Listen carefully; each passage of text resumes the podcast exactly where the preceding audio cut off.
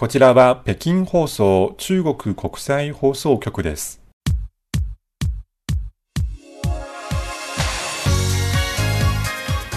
皆さんこんばんは。ハイウェイ北京中国情報ラジオ火曜日ご案内の王小燕です。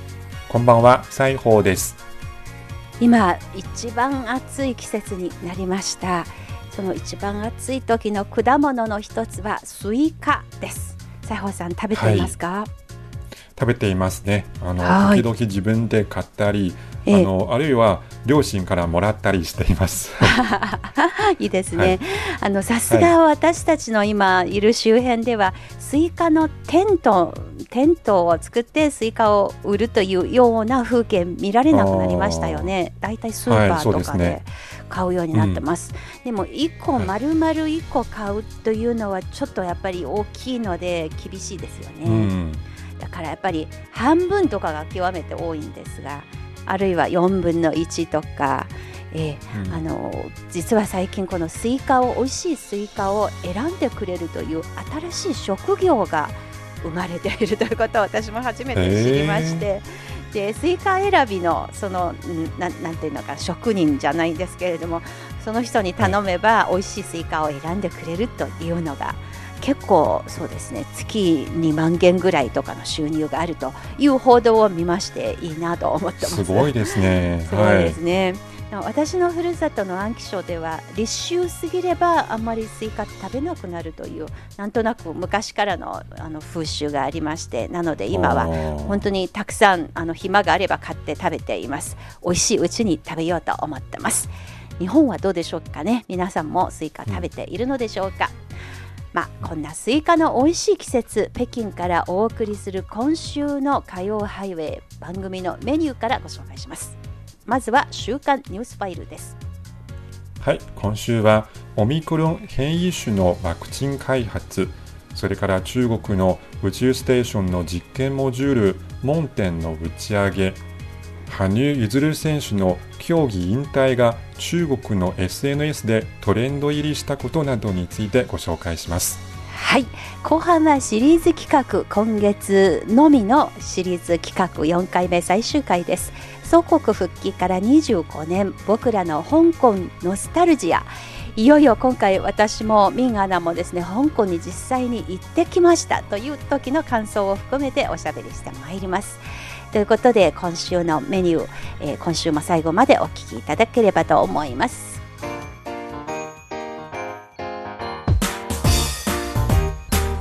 お聞きの放送は北京放送中国国際放送局です。それでは、えー、本題に入る前にまずこれまでの1週間いただいたリスナーさんのお便りを抜粋してご紹介します。えー、先週は東京都にお住まいの三輪徳弘さんからもメールいただきました。ありがとうございます。そして、えー、高知県四万十市にお住まいの杉村さんからこんなメールいただいています。はい、週刊ニュースファイルでは音楽による鎮痛作用という話題に興味を持ちました。はい、私は夜寝る時に静かな音楽をかけながら就寝しています。音楽にはこのような鎮静効果だけでなく鎮痛作用も絶対にあると思います。以前リスナーの方が貴局の放送を聞きながら眠りにつくというお話がありました。同じような作用でしょうね。はい。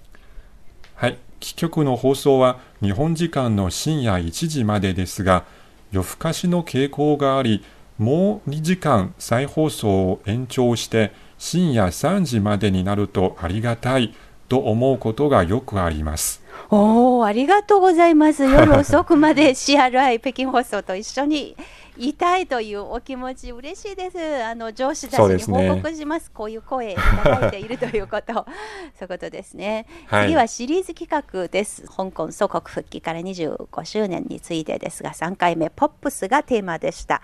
日本の音楽がカバーされていたことは全然知りませんでした。あいにく近藤正彦、山口百恵、サザンオールスターズの原曲も知らなくて、けれども逆に新鮮に聞こえました。これミンガナにも転送しましたらばミガナが目を点にして驚きました。えこんなもん知らないですか？あのというというような驚いたあの表情でしたのでえー、ご報告いたします。続きです。ラジカセの話は中学から高校生の頃 FM 放送を聞いてはよくラジカセで録音していたこともあってとても懐かしく思いました、はい、さんはそれはないんですよね？西郷さんの年代は、えー、ありましたね小学生の時も同じことをやっていましたあ、はい、そうですか。私がまさに中学高校の時よくやってましたが、西郷さんもですね。意外ですね。はい、続きです。当時まだレコードでシングルでも1000円、アルバムだと3000円して高いですね。はい、学生で買えるような品物ではないので、FM 放送の番組にいつもリクエストを送ったものです。あのリクエスト番組ものすごく人気でしたよね。そうですね。ねはいはい、はい、えー、私も台湾の短波ラジオを聞いてリクエスト出したような覚えがあったと 思い出しました。はい、今回の放送を聞いていてトークと音楽の組み合わせにあの頃の FM 放送を聞いている時のような感覚になりました。ウォークマンも懐かしいですという、はい、あの楽しいメールありがとうございます。ありがとうございます。あの頃の FM 放送今時の FM 放送じゃないというところに ちょっと気になりましたがまあ、うん、でも楽しんでいただけたようで何よりです。はい、それからお便りではないんですが今え愛知県一宮市の木曽川資料館で北京放送にちなんでの切り紙展が開催中です、はい、えー、愛知県の岩倉市にお住まいの入本直政さん本当にお疲れ様です。お疲れ様です、えーいよいよ今週末土曜日曜の、えー、この2日間が最終日となるはい。まあ、真夏の日そして日本ではあの新型コロナ第7波にあの、うん、襲われている最中ですので本当に暑い中よく頑張りました。ありがとうございます、ありがとうございます。えまたあの来場者の皆さんにもあの本当に切り紙を愛していただいてたけたようで、これも合わせて本当にすべての来場者に感謝申し上げたいと思います。はい、えー、どうかあの30、31日この2日間無事あの開催、えー、そして無事閉幕できることを北京からあのお祈り申し上げます。ありがとうございます。今週のお便りのコーナーでした。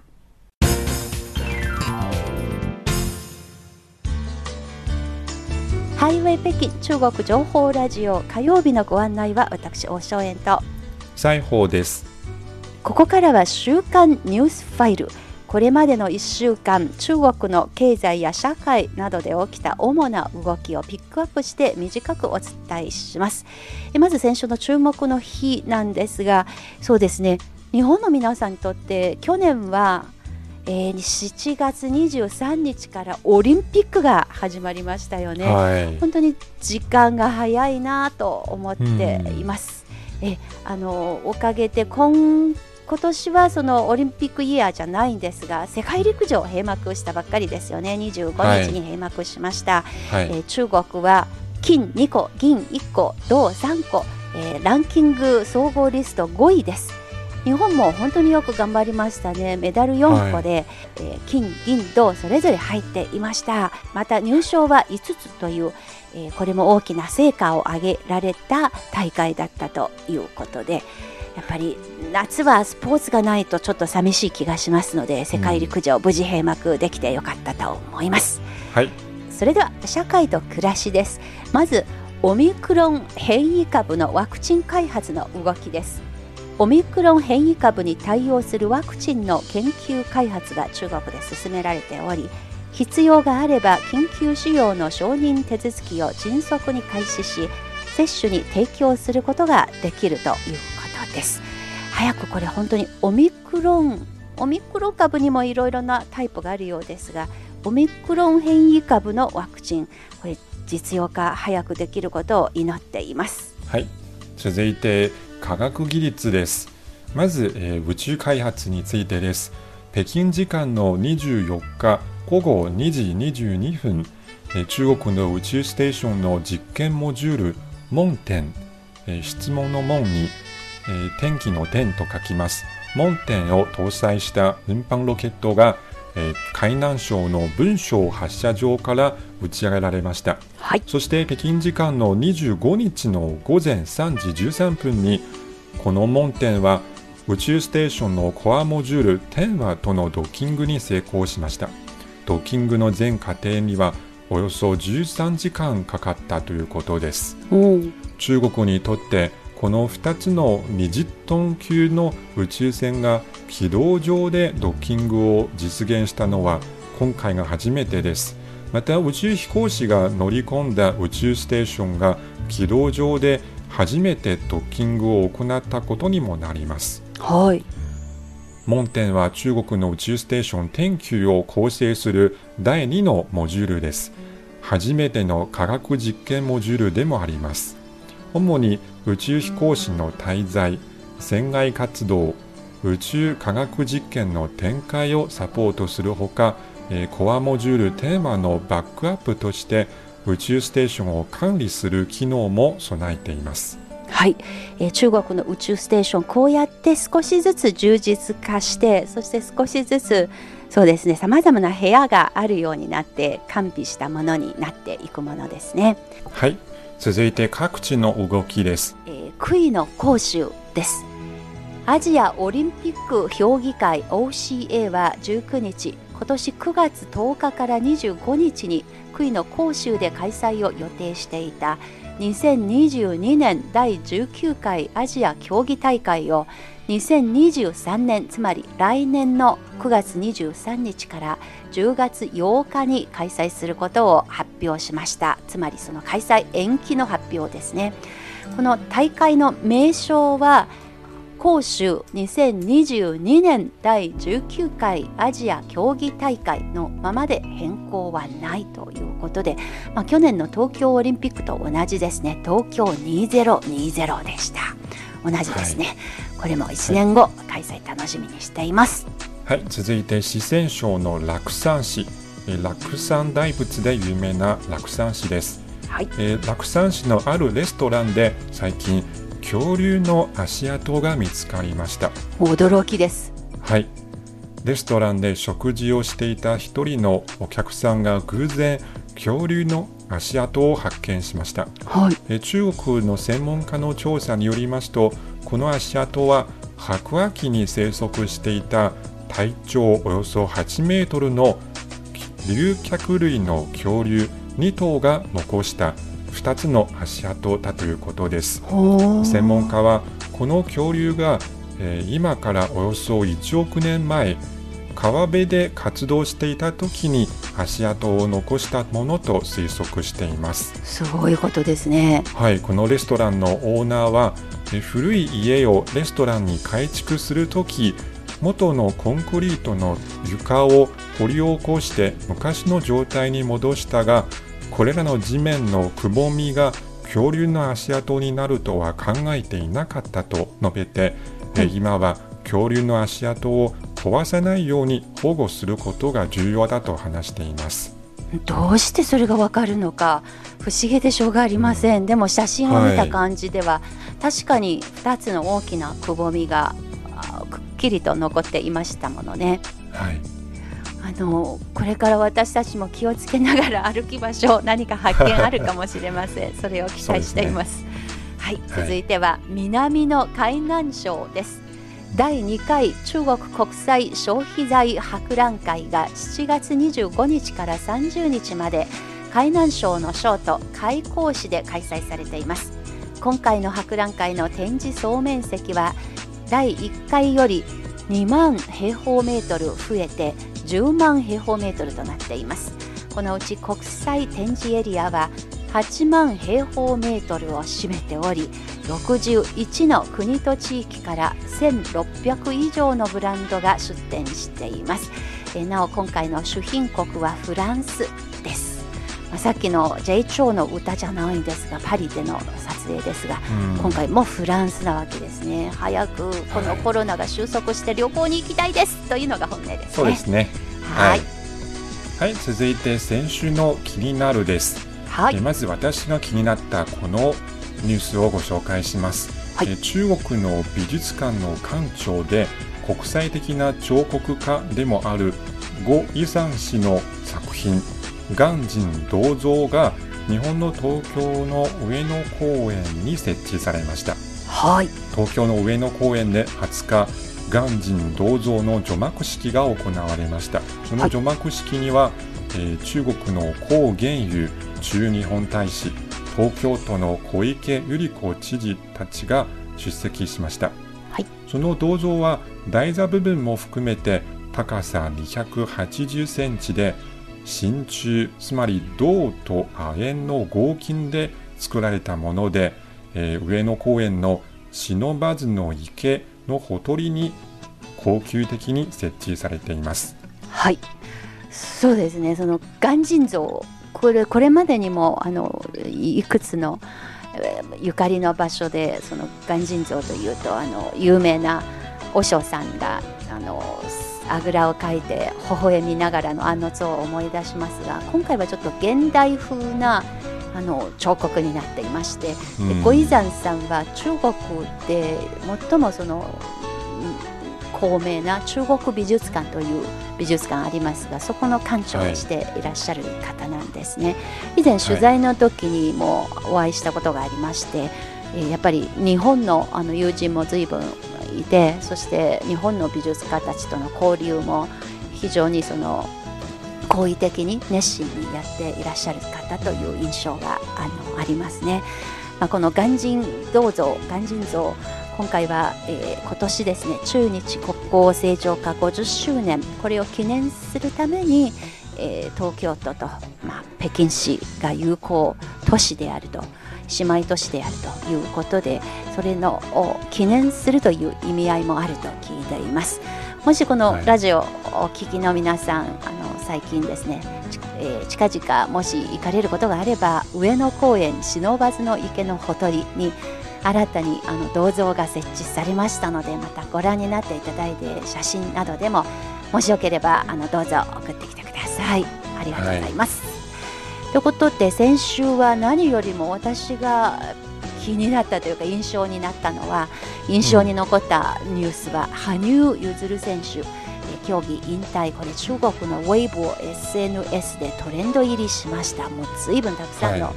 話題があのトピックスがつぶやかされていましたね、うん、えー、羽生結弦競技引退この関連話題その発表があった記者会見を行われた日に、えー、中国の SNS のウェイボーでトレンド入りして大きな注目を集めました。多くの中国人のファンは羽生選手のプロ転向を決めた、えー、彼の決意に心から祝福をしていました。はい、あの私もその記者会見の羽生さんのお話をずっと聞かせていただきましてもうなんで素敵な方だと大きなプレッシャーを抱えながらもそれをあの意識しながらももう羽生結弦だからあの私があのもっと美しい人間になってもっと自分の目標に向かってこれからも挑戦し続けると、まあ、プレッシャー感じながらもそのまっしぐらにえプレッシャーを感じながらも自分の目標に向かってこれからも歩み続けていく。どこまでもこの私羽生結弦を通していくと。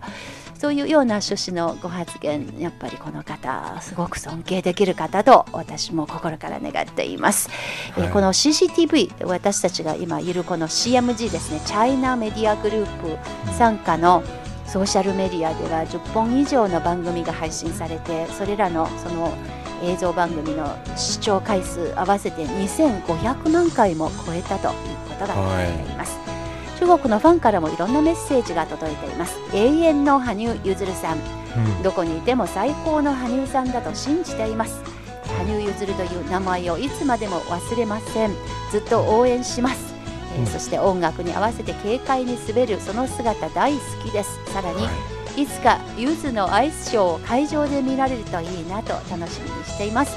これは終わりではなく新たなスタートです。などなど本当に今後の人生にエールを送る声たくさん届いていました。はい。まあ、感慨深かったですね。羽生結弦選手これからも大活躍祈っています。はい、はい、今週の週刊ニュースファイルでしたお聞きの放送は北京放送中国国際放送局の日本語放送です。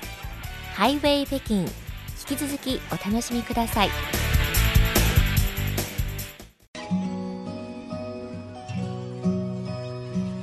ハイウェイ北京中国情報ラジオ。ここからはこの7月だけのシリーズ企画。祖国復帰から25年僕らの香港ノスタルジア。このコーナーご案内は私大正円と。民票です。今週もよろしくお願いします。はい今週最終回ですがよろしくお願いいたします、はい、これまで私たち子供の時に香港というと何を思い出すのかそれから映画それからポップスという、まあ、エンタメの視点ですけれどもところでこの香港の原体験リアルタイム リアルの原体験と言いますと ついにリアルになってしまいましたね。ねもうとっても遠かった香港。1997、我的1997という歌もありまして、で、いよいよ祖国に復帰して、そして、本当にある日から行きやすくなりましたね、香港。そうですね。ええ。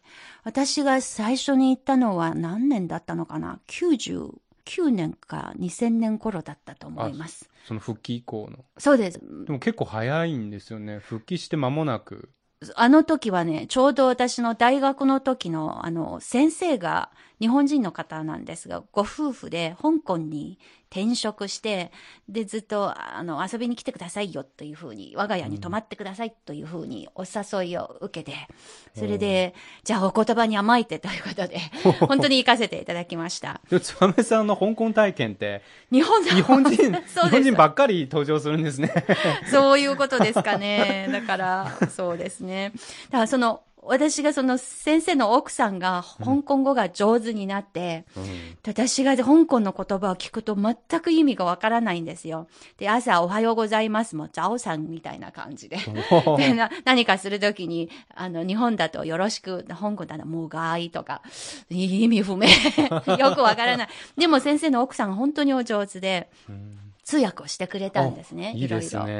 だから、なんていうのかな、その、香港が、やっぱりあの時私は、深センから行きました。深センもあの時が初めてで、深センにローホラコという駅というか、あの、出入国の検問所がありまして。歩歩いて行けるんですね。あ、そうです、そうです。はい。昔は、うん、あの、中国と日本が国交がなかった時に、確かラコ、あの辺を歩いて大陸に入ってくると。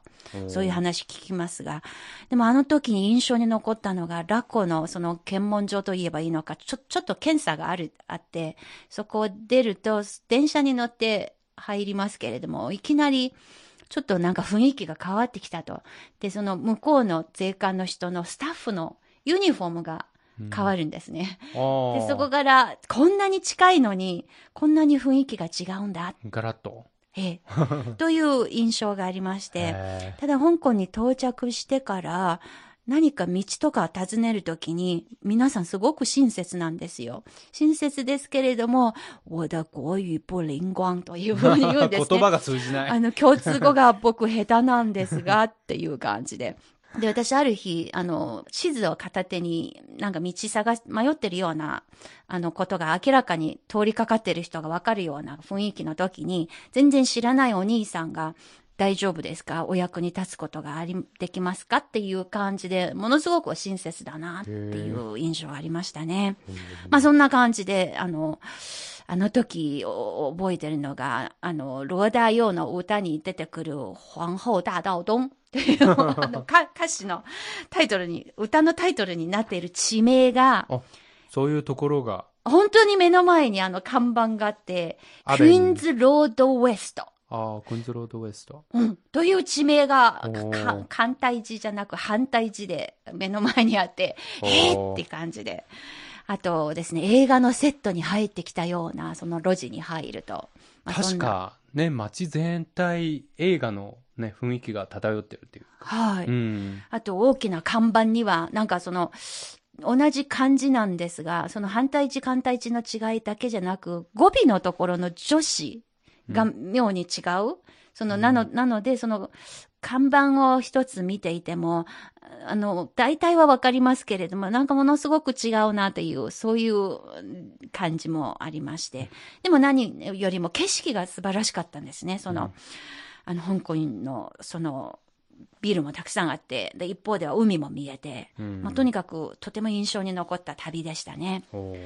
ミンさんの場合どうですか？初めての香港。うん、そうです。初めて行ったのは2005年でしたね。ああ、じゃあこの放送局に入局してからのそうなんですね。ことですね。仕事をしてから、そうですね、あの、年休を取って、はい。あの、狙いはディズニーランドでした。おー、そう本当に。香港ディズニーのために、まあ、香港に行ってしまって、ああ、うんどうでしたか？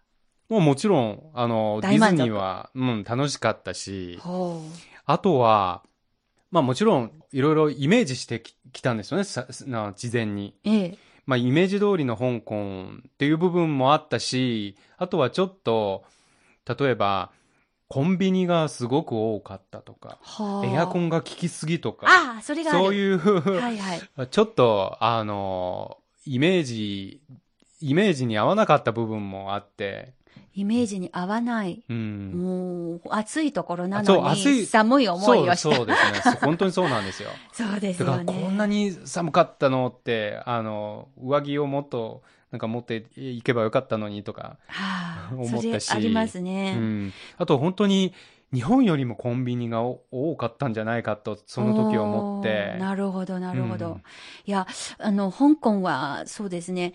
私も暑い季節に行きました。なので、外を歩くと本当に暑い。暑い暑い。けれども、あんまり外を歩くチャンスがないというのが実感かもしれない。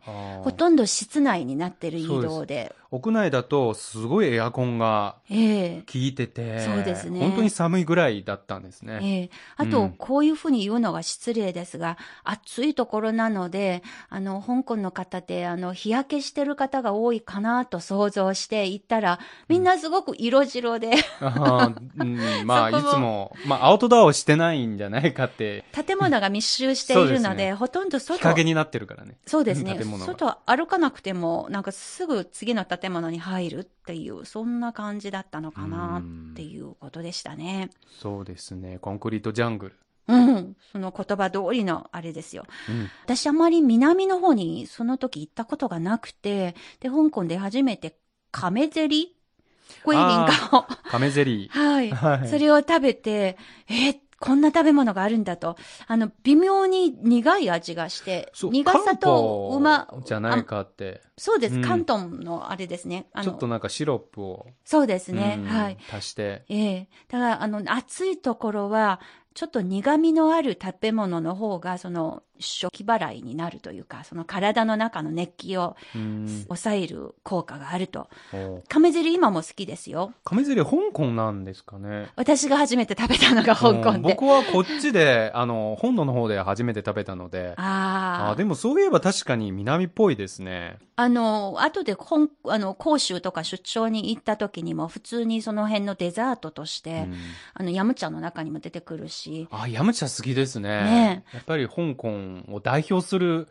グルメじゃないかと思って、僕の大好物ですし、ねえ。天津料理が好きですね。そうですね。そういう様々な天津が食べられる本当に。なんか一食でたくさんのものが、ね、ええ堪能できるというところがすごく、なんか得する気分になっちゃうっていうか。そうですね。それが香港の魅力ですよね。はい。うん。お腹空いてきた。いや、この収録の前にもどんなのがあったっけってちょっと調べてみ、みましたけれども、やっぱりはい見てるうちになんかよだれが、あの、垂れてきさ、きそうな感じでやばいなと思いました。で、あとその私が初めて香港に行った時に、あの、先生ご夫妻の案内で、ちょっと離島、離島といっても30分で、船で30分ですぐ到着するラマ島。それは珍しいですね。そうですね、本当観に。光コースとしては。ええ橋口先生ご夫妻のおかげですよ。ですね。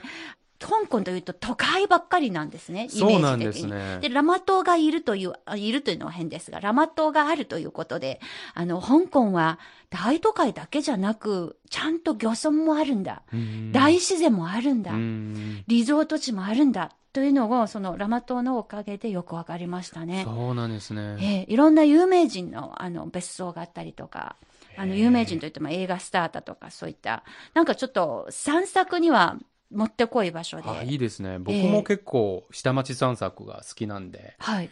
何回も香港に行ったことがあってはい、確かに、諏訪屋さんが言った通り、都会のイメージだけしかなくって、はい。で、今度行くときに本当に大自然というか、海だったりとか離島だったありとかまた山とかええええにも行ってみたいなって思います。そうですね。はい。で、あの後もちょっと別なチャンスでまた香港に行ったこと、短い期間ですが行ったことがあって、やっぱり、りその大学の街、あの周辺が、なんとなく日本の大学の街と雰囲気が似てるなというようへなえ感じもあったり、ただ景色が違いますね。本当に海を一望できるような風景がたくさんあって、あと本土と陸続きなので、その陸続きだからこその、なんというのかな、その変化の大きさ、それも感じたことがあるし、あと、そのナンバープレート、車の、うん。ダブルナンバーの車もあったり、え？つまり、本土の方にも入れるような、その車、行ったり来たりできる車。えそれ見たことないです。あるらしいんですよ。えーでも左ハンドルと右ハンドルの違いがあるので、その辺どうなってるのかなって、ちょっと私運転しないので、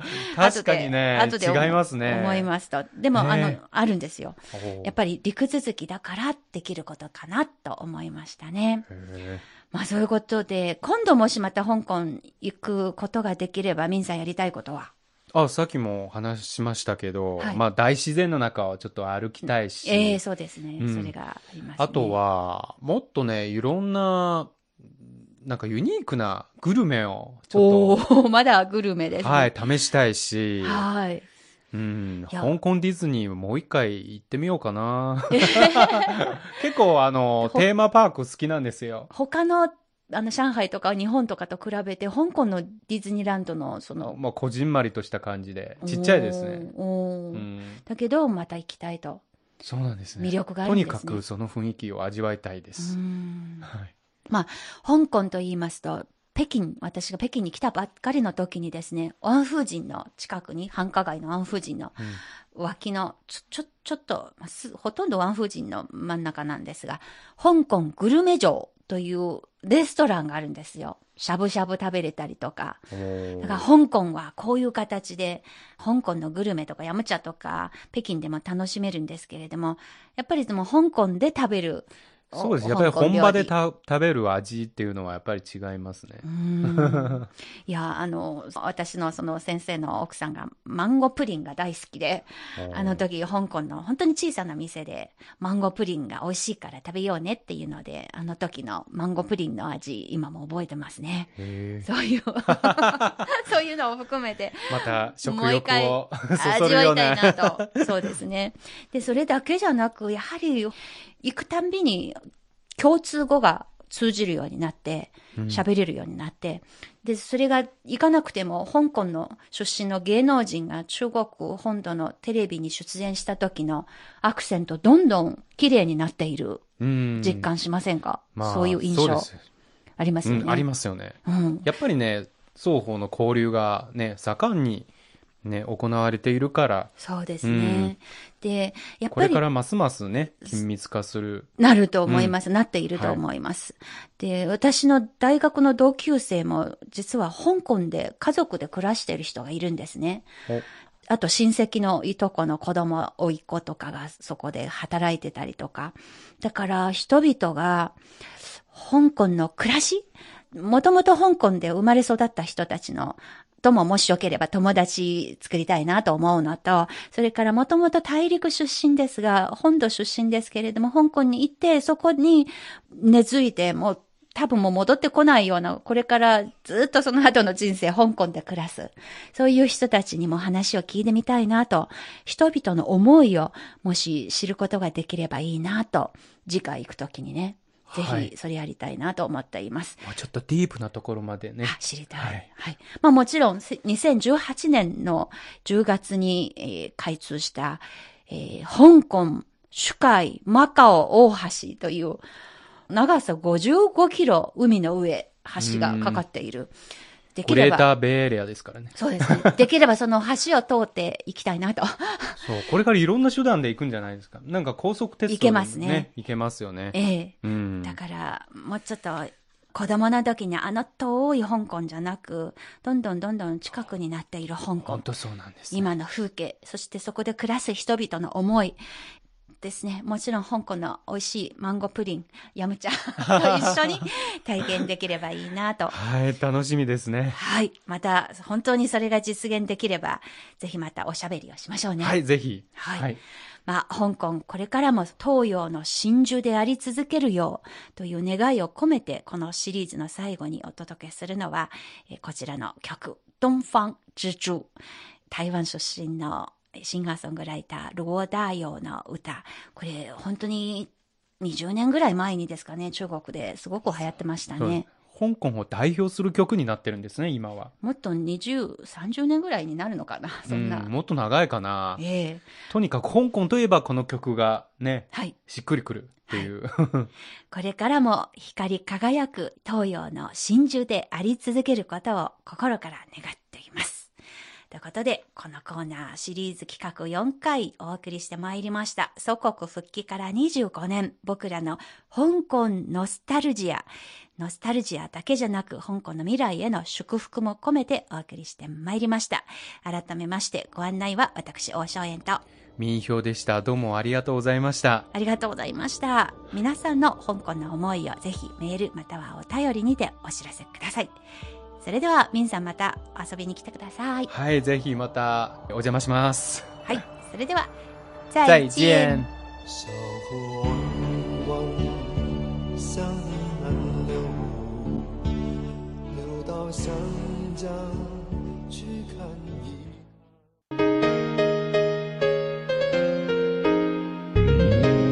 ハイウェイ北京お楽しみいただけているでしょうかこの番組は、ポッドキャスト、そして CRI 日本語部が運営しているスマートフォン向けのアプリ、カンカン、KAN、KAN でもお聞きいただけます。